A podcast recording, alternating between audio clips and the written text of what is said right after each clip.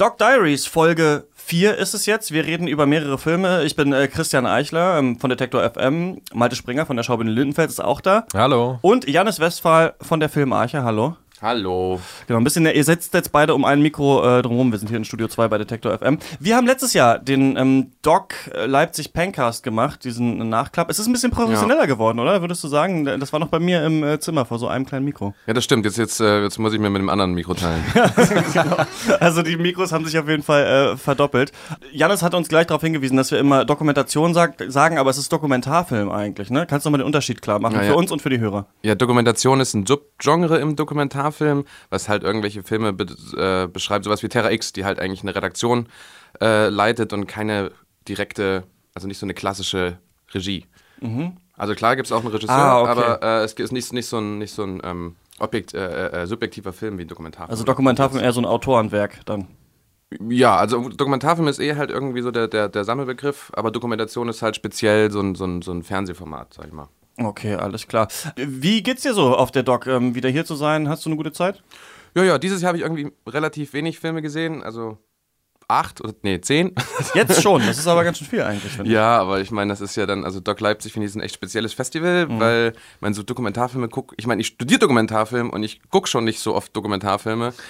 und äh, ja, dann guckt man sich alles und man ist auch in so einem, wenn man so drei Filme am Tag guckt, ist man in so einem Flow drin und, ja. und, und, geht da richtig, richtig mit. Und halt äh, auf der Doc Leipzig sind halt alle Regisseure da und die QAs sind tausendmal interessanter als bei den meisten fiktionalen Filmen. Mhm. Und das ist echt immer spannend. Weil du auch ja nie weißt, sitzt vielleicht der Protagonist gerade hier neben mir im Kino und steht gleich auf und geht nach vorne und erzählt nochmal was. Ne? Das ist ähm, total interessant, finde ich. Janis, du hast zufällig, obwohl wir uns gar nicht so gut darauf vorbereitet haben, vieles gesehen von dem, was wir auch gesehen haben und heute besprechen wollen. Ja. Und wir fangen mal an mit der Vorstellung von Call Me Tony. Kurz davor gab es einen Kurzfilm All I Imagine von Leonor Novio. Neuvo, was der in der Nähe von Lissabon spielt, was ich interessant fand, weil ich gerade im Portugal-Urlaub war. Und da gibt es ja dieses Bier Superbock. Und das trinken die ja da auch, während die so Trap-Beats ähm, produzieren. So eine Gruppe von ähm, ja, so halbstarken Jugendlichen, die alle Rapper werden wollen. Und es geht um einen Hauptcharakter. Was macht der da? Ich weiß nicht, ob du dich noch gut an den Film erinnern kannst. Was mir im Gedächtnis geblieben ist, ist, dass ich also da bei mir wirklich die Grenze verschwommen ist zwischen Dokumentar und Spielfilm, weil das komplett wie ein Spielfilm aussah. Also Call Me Tony auch, über den wir gleich reden, finde ich, hat, war auch sehr stark wie ein Spielfilm aufgebaut. Aber da ist er zum Beispiel mit einem Mädchen bei sich auf dem Zimmer und die knutschen rum und die machen rum und es wird gefilmt und dann wird danach gesagt, das ist ein Dokumentarfilm, wo ich dann echt schon dachte, okay, aber das, also da verschwimmt es echt ein bisschen, oder? Ja, ja, ich fand den, ich kann, keine Ahnung, hatte ich das bei dem normalerweise ähm, kann man irgendwie auch sehen, zum Beispiel bei Call Me Tony. Ja. Das macht, das ist einfach eine Auflösungsfrage, eine Dramaturgiefrage. Ähm, da, das ist halt ein klassischer Dokumentarfilm, aber bei dem habe ich ja, habe ich nicht verstanden, wie die das. Es ist schon ziemlich viel inszeniert, vielleicht einfach mit richtigen Protagonisten. Ja. Aber äh, ja, schon schon gemischt. Ich kann mir nicht vorstellen, wie man das dokumentarisch löst. Kann ich mir auch nicht vorstellen. Aber es war ein trotzdem ganz interessanter Film. Und danach gab es äh, Call Me Tony, ein Film über einen ähm, polnischen 18-jährigen Bodybuilder, der auch äh, Schauspieler werden möchte, der aber gar nicht äh, Tony heißt.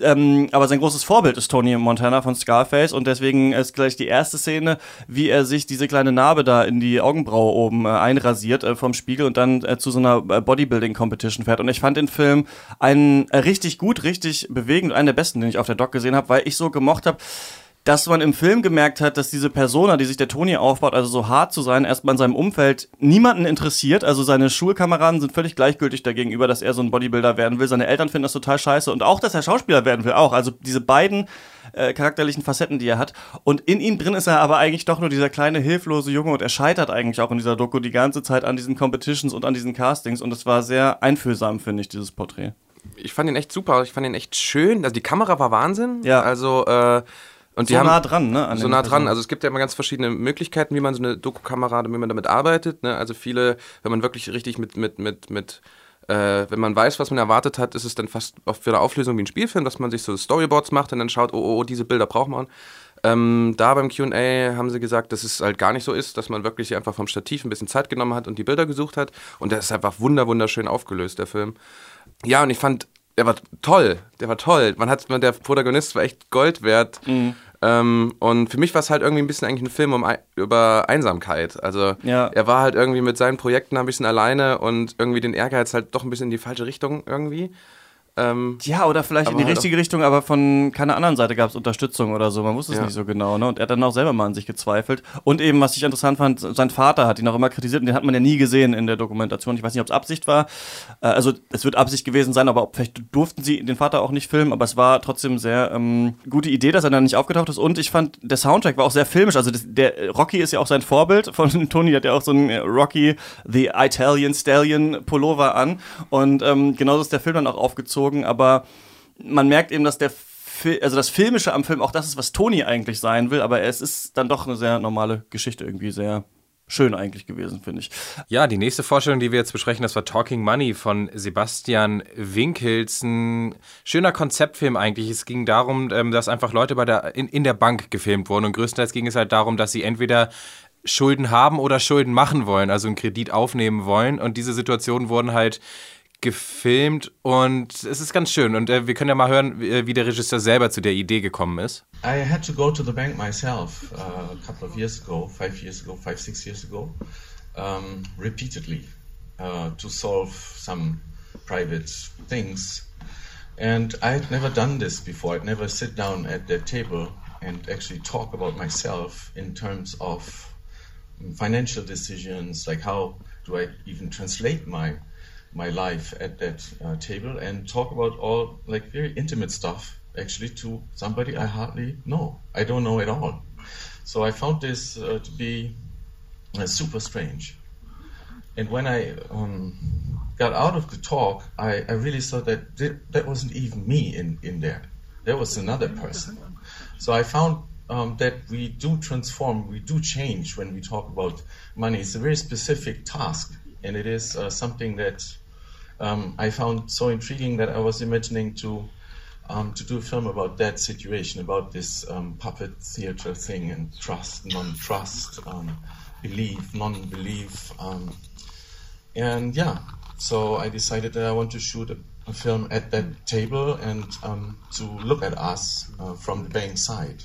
Ja, es geht ja darum, dass wir alle immer so eine gewisse Rolle spielen in der Bank und das ist schon äh, cool zu sehen und man sieht es auch in dem Film, dass eben manche denken, sie können die Bank bescheißen, ja, und andere denken, die Bank will sie auf jeden Fall hinters Licht führen und äh, das war ganz schön anzusehen. Trotzdem hatte ich ähm, direkt zwei Fragen, auch als ich das schon gelesen hatte im Programmheft oder zwei Gedanken. Der erste war, richtig cooles Konzept und der zweite ist, trägt sich dieses Konzept auf eine äh, Länge von 80 Minuten und ich muss irgendwie sagen, eigentlich nicht. Eigentlich war es für mich nach der Hälfte oder so irgendwann ein bisschen redundant alles. Äh, wie ging dir das?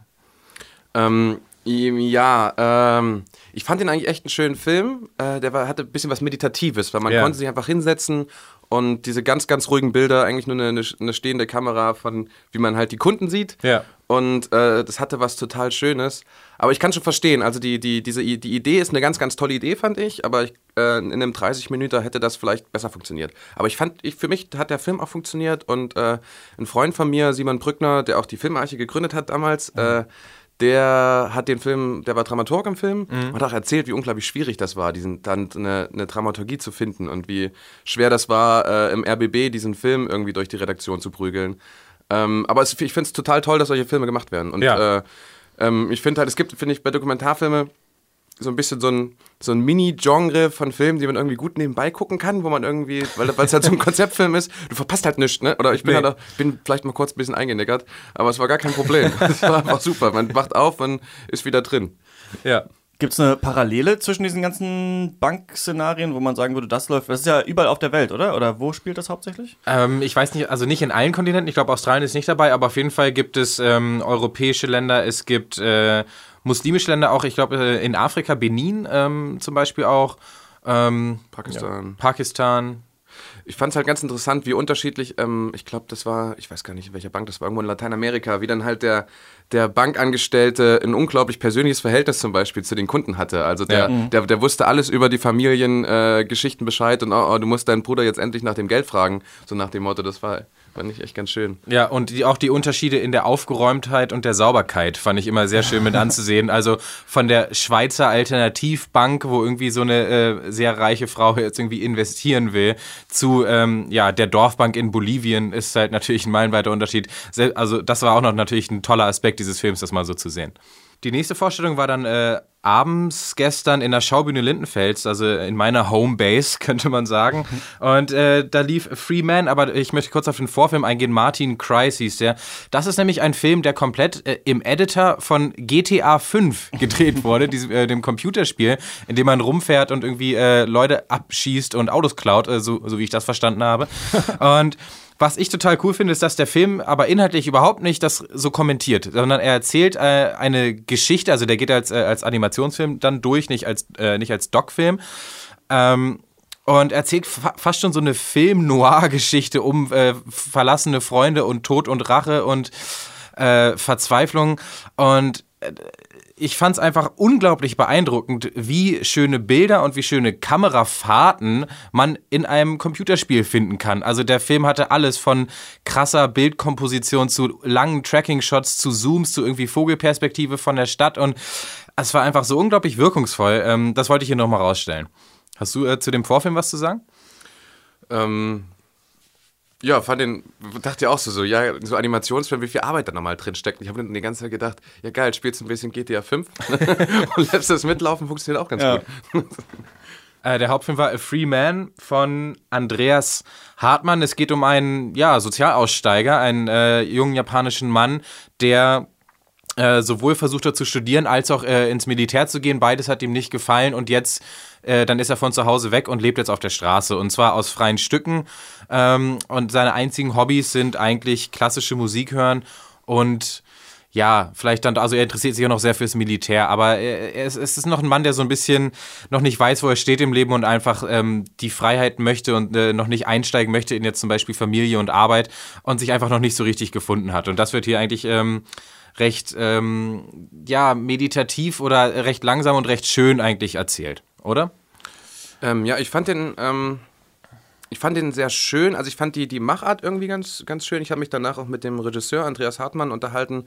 Der hat ja wirklich alles allein gemacht. Ne? Der hat den äh, Ton allein gemacht, Kamera, äh, Regie, Schnitt, alles alleine und er spricht halt kein Japanisch. Ne? Der, Ja. Was irgendwie, ich glaube, erst solche Filme auch ein bisschen möglich macht, weil wenn du dann irgendwie in, hinter der Kamera bist und eigentlich gar nicht auf den, die Tonebene hören kannst, dann bist du viel konzentrierter und es wird, glaube ich, mega viel auch transportiert über wie man, ne, über, über Gestik und Mimik und es hat ganz gut funktioniert. Ähm, aber du hattest auch ein bisschen Kritik am Film, ne? Ja, ich, ich glaube, ich fand den dann auf Dauer so ein bisschen zu bieder. Ich meine, äh, er war sehr viel mit klassischer Musik unterlegt, was natürlich eine Berechtigung hat, weil ähm, unser Protagonist ein großer Fan ist. Dazu gab es dann auch noch sehr viel ähm, äh, Stimmen aus dem Off, also eine Erzählstimme aus dem Off, die das unterlegt hat.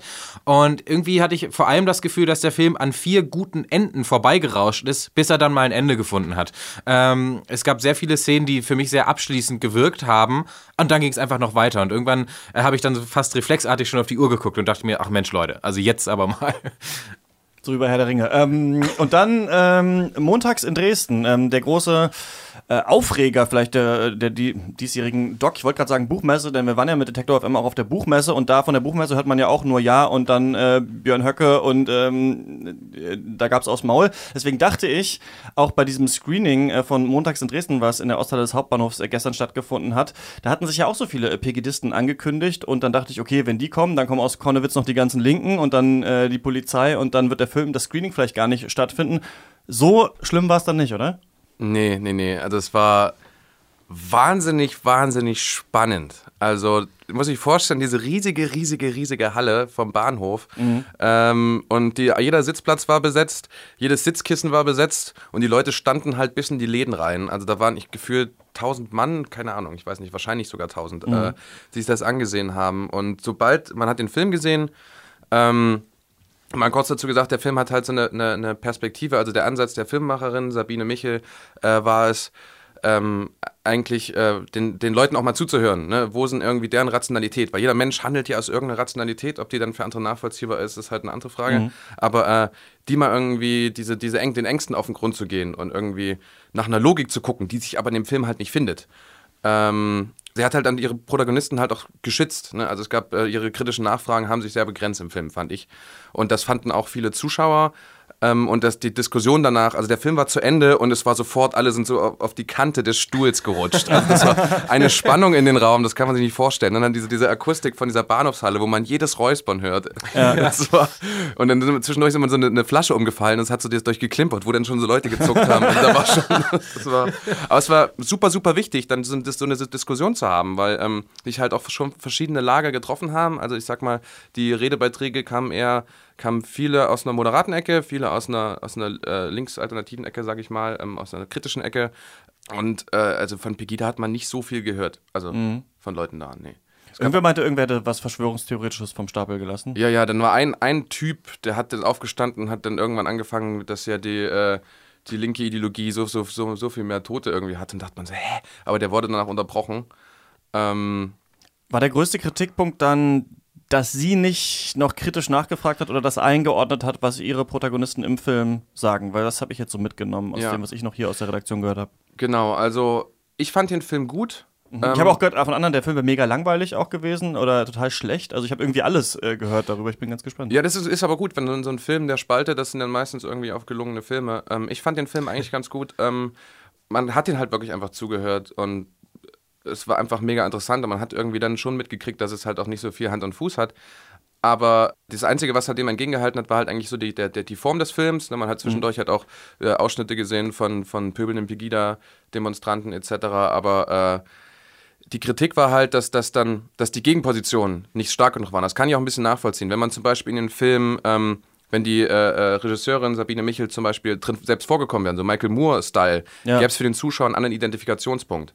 Oder wenn sie auch irgendwie mehr kritische Nachfragen gemacht hätte oder noch mehr Raum im Film, wenn die Regie mehr Raum im Film eingenommen hätte, gäbe es mehr Identifikationsebene. Weil so hat man sich dann doch schon zwangsläufig irgendwie mit den, mit den äh, äh, Pegida-Anhängern ähm, identifiziert und das äh, kann irgendwie problematisch sein. Aber ich fand den Film mega interessant und ich fand den halt einfach diskussionsanregend. Und das hat man auch gesehen gestern am Hauptbahnhof. Okay, alles klar. Habt ihr was? Ach nee, ich muss noch sagen, ich wollte ja hier The Maribor Uprising sehen, diesen ah. interaktiven, ah. ähm, ah, ja. äh, was ist es, Doc Neuland-Film. Verpasst. Die, die, die, äh, Gesprächsrunde am Ende bei Call Me Tony fand ich so interessant, dass ich irgendwann so, oh, ich muss jetzt glaube ich mal los auf die Uhr geguckt habe und so, ach so, der läuft schon seit 20 Minuten, ja Mist. ähm, also äh, vielleicht schaffe ich das noch und dann gibt es in der nächsten Folge ähm, von den Doc Diaries was dazu. Habt ihr heute irgendwas auf dem Schirm, was ihr euch noch anschauen wollt? Äh, bei mir steht heute Loving Vincent auf dem Plan, äh, auf den ich auch schon ein Auge geworfen habe seit Tag 1. Ähm, das ist der Film, der komplett als äh, aus Ölgemälden gemacht ist, der welterste. Ah, ähm, genau, und den werde ich mir heute geben und morgen von berichten. Ja, genau. Ich, äh, Coal Heap Kids. Irgendwelche, weiß ich auch nicht. Coming of Age in den äh, Kohlehügeln Frankreichs, ist es der? Ich glaube, ich ja. glaube, da hast, hast du mir gut gerettet, diese Abmoderation. Ja, bitte. Danke, äh, Janis, dass du da warst. Ähm, willst ja. du noch was sagen? Ja, ich schaue mir noch die fünfte Himmelsrichtung an, aber ich weiß noch gar nicht, was es ist. Hat sich äh, sehr essayistische Beschreibung angehört, aber mal schauen. Okay, kannst du mir dann auf WhatsApp schreiben und dann äh, werde ich deine Meinung hier in die Dr. Diaries reintragen. Wir hören uns ähm, morgen wieder. Das war's. Äh, für diese Ausgabe, äh, den Pencast, den äh, Malte und ich normalerweise machen, den gibt es zum Beispiel auf Facebook, da heißen wir der Pencast und äh, sonst natürlich alle Folgen der Dr. Aries auch bei uns im Feed oder auf Detektor FM. Danke nochmal, Malte und Janis. Ja, bitte, ciao. Danke, tschüss.